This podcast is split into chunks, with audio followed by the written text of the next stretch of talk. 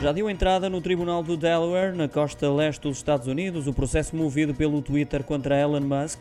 A empresa alega que o negócio de compra deve ser concluído por parte do milionário, que, recorde, abortou as negociações na semana passada, alegando na altura falta de informação sobre as contas de spam e também quanto aos dados apresentados pela empresa. Em causa estava um acordo na ordem dos 44 mil milhões de dólares, previa também o pagamento de mil milhões de dólares no caso de cancelamento de compra.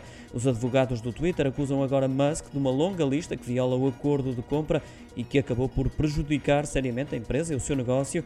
Por essa razão, já avançaram com o processo em tribunal.